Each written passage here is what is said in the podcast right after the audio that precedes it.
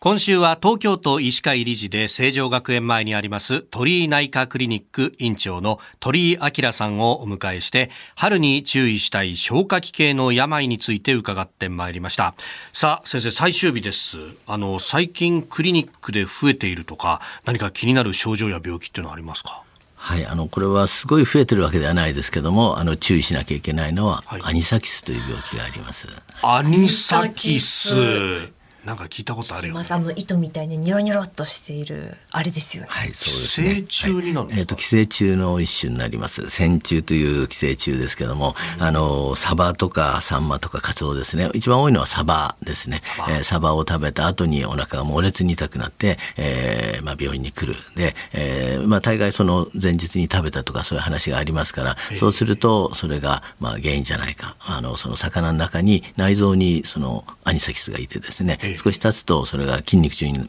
出てきます。それでそこの身を食べてしまって、えーと、胃の中に、えー、胃壁にそのアニサキスが頭を突っ込んでそれによる痛みがあるっていうのが、えー、多く見られます。ただ、えーとまあ、やっぱり新鮮なものほどやっぱり起きるという形ですね。えーはい、あの冷凍したものは大体はあの死んでしまうんで大丈夫なんですけども、えー、ですからよく釣りに行ってその後自分で食べたとか、えー、もらったとか、えーまあ、そういうような新鮮なものの場合に起きるということが言われてます。なるほど、まあ、新鮮なものをね食べたくなるのは人情だけれども、注意が必要だと。そうですねアニサキスはその胃液でやっつけられないものなんです、ね、はい、あの酸に強いんですね。胃液に強いんですね。ですから、えっ、ー、とバッテラありますよね。あの、あえっ、と、酢で締めたやつですね。で、ただこれはですね、あの、なんかすごく加工したような感じですけども、実はアニサキスは生き残ってるということが言えます。あ、そうなんですか。えー、サバ酢で締めるってね、これ。あの、酢酸ですね。あの、酢ですから。そうすると胃酸が pH1 から2で、それでも大丈夫なわけですから、あの、バッテラはちょっと要注意になります。そうなんですね。これね、あの胃カメラ覗いてアニサキスがいたとアニサキスってどのぐらいの大きさなんですか？えっ、と大体一二センチぐらいのまああの、うん、線状のものですね。あの、えー、まあ内視鏡でよく見ないとわかんないぐらいなものですけども、えー、まあ特徴的な所見ですそれからやっぱり症状もすごい激烈に痛くなるんですけども、まあ、一度なった人は結構皆さんよく覚えてですねあの例えば釣りの好きな人なんかは、まあ、繰り返し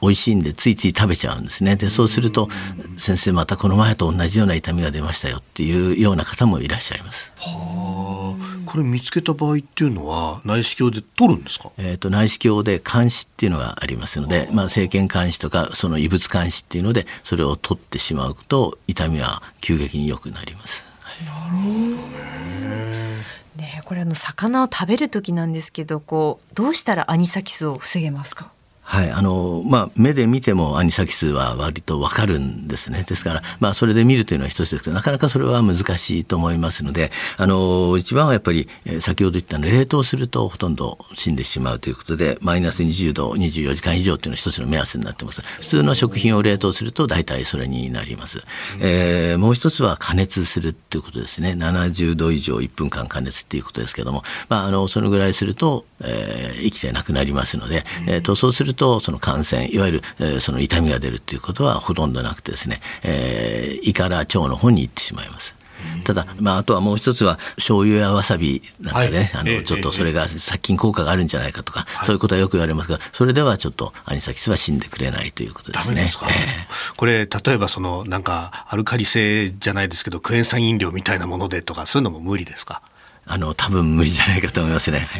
まあ、ただあの内視鏡をしなくてもですねあのある程度その34日経つとこの自然に死んでしまいますので、まあ、そこでその、えーと、胃にはその抗酸球肉血腫というあのコブみたいのができるんですけども、えー、ただ自然にそれは治ってしまうということが言われています。なるほど。まあほっといてその後遺症が出るというようなものではないですけども、まあ内視鏡をしてそれで取れば非常に劇的にあの症状は良くなります。